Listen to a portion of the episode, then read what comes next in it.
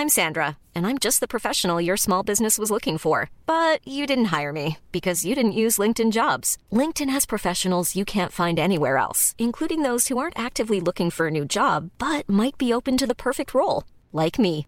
In a given month, over 70% of LinkedIn users don't visit other leading job sites. So if you're not looking on LinkedIn, you'll miss out on great candidates like Sandra. Start hiring professionals like a professional. Post your free job on linkedin.com/people today. Nous sommes en guerre. Moi, moi, je, personnellement, je m'étouffe. Accélère Accélère Ils sont aux ordres du pognon Faut laisser la star tranquille.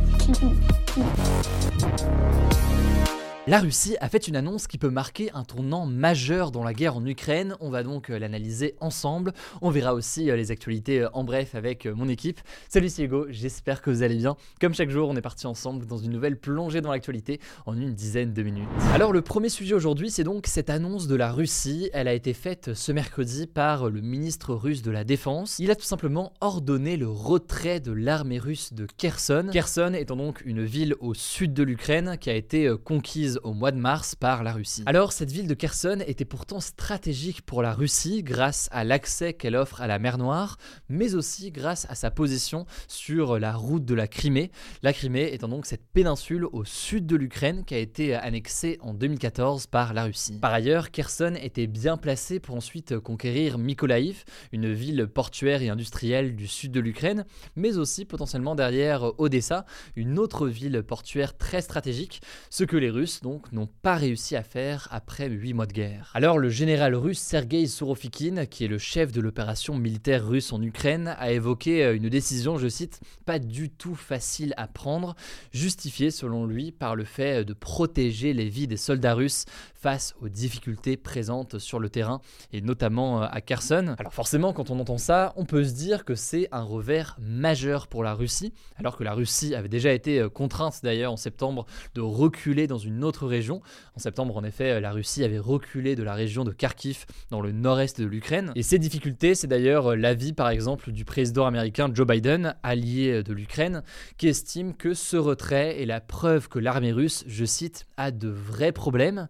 Mais alors, est-ce que c'est un vrai retrait ou est-ce que c'est une nouvelle stratégie de la part de la Russie? Eh bien là, si on rentre dans les détails, ça devient très intéressant. En fait, ce qui est sûr, c'est qu'il y a bien un retrait des soldats russes en ce moment à Kherson. Ça a été constaté par pas mal de personnes sur place. En revanche, eh bien, les Ukrainiens ne croient pas vraiment ce retrait.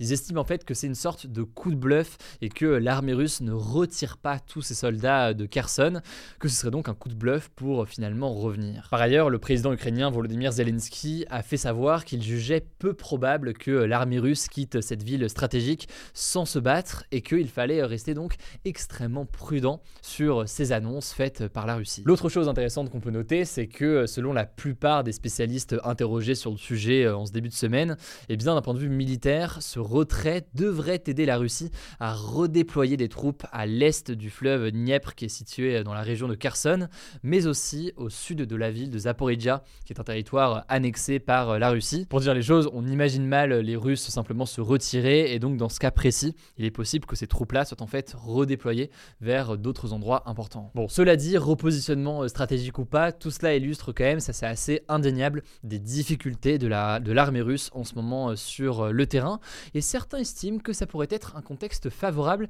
à des négociations de paix entre l'Ukraine et la Russie. Alors la question des négociations pour une paix entre les deux pays, c'est un sujet qui est très complexe et qu'il faut qu'on aborde en profondeur, donc ça fera l'objet d'une vidéo dédiée dans ce format des actus du jour dans les prochains jours. Mais ce qu'il faut bien comprendre, c'est qu'il y a plusieurs éléments assez contradictoires à prendre en compte. Rien que sur cette région de Kherson, on l'a compris, il y a des éléments contradictoires.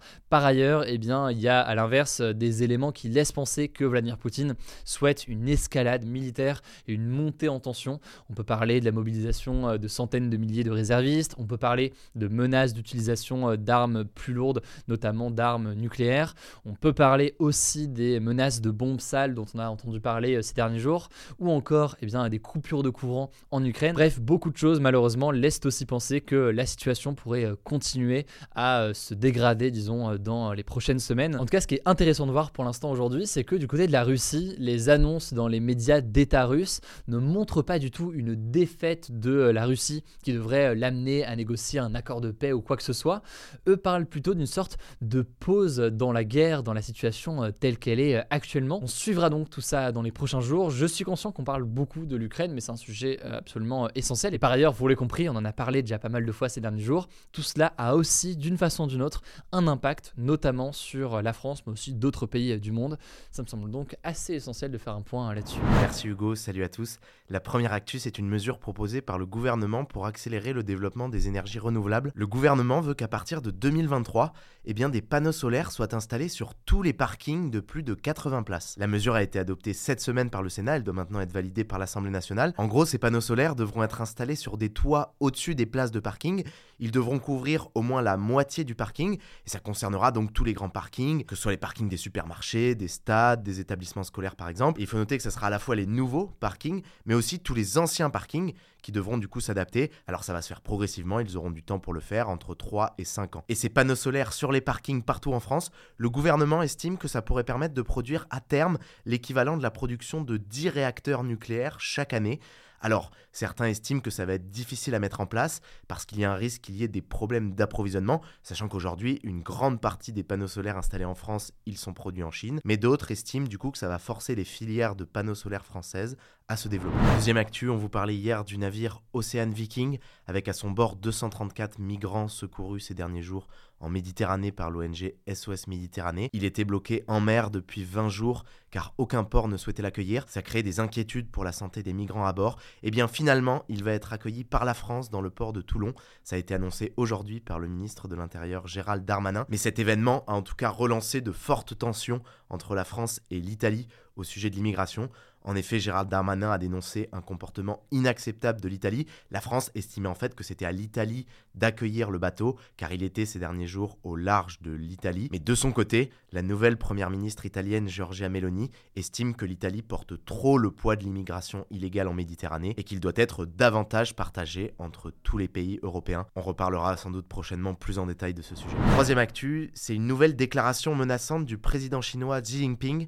Il a demandé ce mercredi à l'armée chinoise de, je cite, renforcer son entraînement pour se préparer à la guerre. C'était dans le cadre d'une visite dans un centre militaire. Xi Jinping était d'ailleurs habillé en combinaison militaire. Et selon plusieurs experts, c'est un nouveau message envoyé à l'île de Taïwan et aux États-Unis, alors que Xi Jinping a déjà fait part depuis plusieurs années de sa volonté de prendre le contrôle de l'île de Taïwan. Et d'ailleurs, sur ce sujet, le président américain Joe Biden a déclaré ce mercredi qu'il comptait parler de Taïwan avec Xi Jinping lors du G20, un sommet international qui réunit les 20 plus grandes puissances mondiales, qui doit se tenir à partir de ce mardi en Indonésie. Et j'en profite, petit instant autopromo, si vous voulez mieux comprendre pourquoi la Chine veut autant prendre le contrôle de Taïwan et pourquoi les États-Unis s'en mêlent autant, on a publié il y a 10 jours une longue vidéo sur le sujet sur notre chaîne principale Hugo Décrypte. On vous la conseille, on met le lien en description. Quatrième actu, c'est une vente aux enchères d'œuvres d'art historiques qui a eu lieu à New York, aux États-Unis, ce mercredi. Il s'agit de la plus grosse vente aux enchères de l'histoire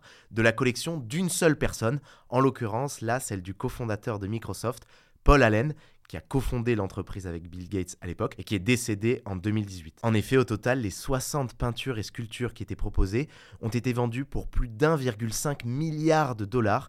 C'est un record et conformément au testament de Paul Allen, eh bien toutes les recettes de ces ventes vont aller à des organisations caritatives. Il faut dire que dans cette collection de Paul Allen, il y avait des œuvres extrêmement connues. Il y avait notamment le tableau Les Poseuses du peintre français Georges Seurat qui a été vendu près de 149 millions de dollars. Le tableau La Montagne Sainte-Victoire de Paul Cézanne, autre peintre français, qui a été vendu 137 millions de dollars, ou encore le tableau Maternité 2 du peintre français Paul Gauguin, vendu lui 105 millions de dollars. Et pour ces trois œuvres, à chaque fois, il s'agit d'un record de vente pour des œuvres de ces artistes. Bref, selon plusieurs experts, cette vente aux enchères illustre aussi quelque chose, c'est que le marché de l'art continue de grossir malgré les difficultés économiques mondiales du moment. Dernière actu, on voulait vous parler d'une initiative pour lutter contre la précarité étudiante qui s'appelle l'équipage solidaire et qui est lancée justement par des étudiants. Le principe, c'est que l'association récupère les invendus des supermarchés, que ce soit des aliments ou des produits de première nécessité, pour les donner ensuite à des étudiants dans le besoin.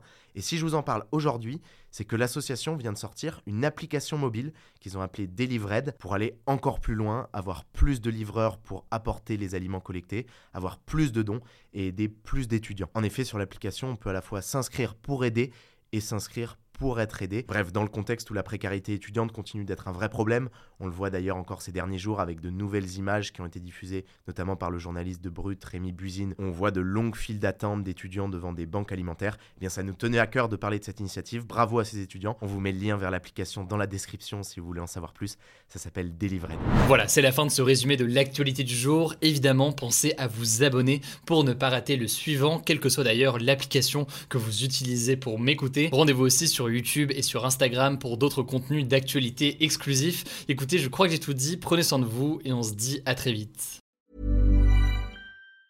Mom deserves the best, and there's no better place to shop for Mother's Day than Whole Foods Market. They're your destination for unbeatable savings, from premium gifts to show-stopping flowers and irresistible desserts. Start by saving 33% with Prime on all body care and candles. Then get a 15-stem bunch of tulips for just $9.99 each with Prime. Round out Mom's menu with festive rosé, irresistible berry chantilly cake, and more special treats. Come celebrate Mother's Day at Whole Foods Market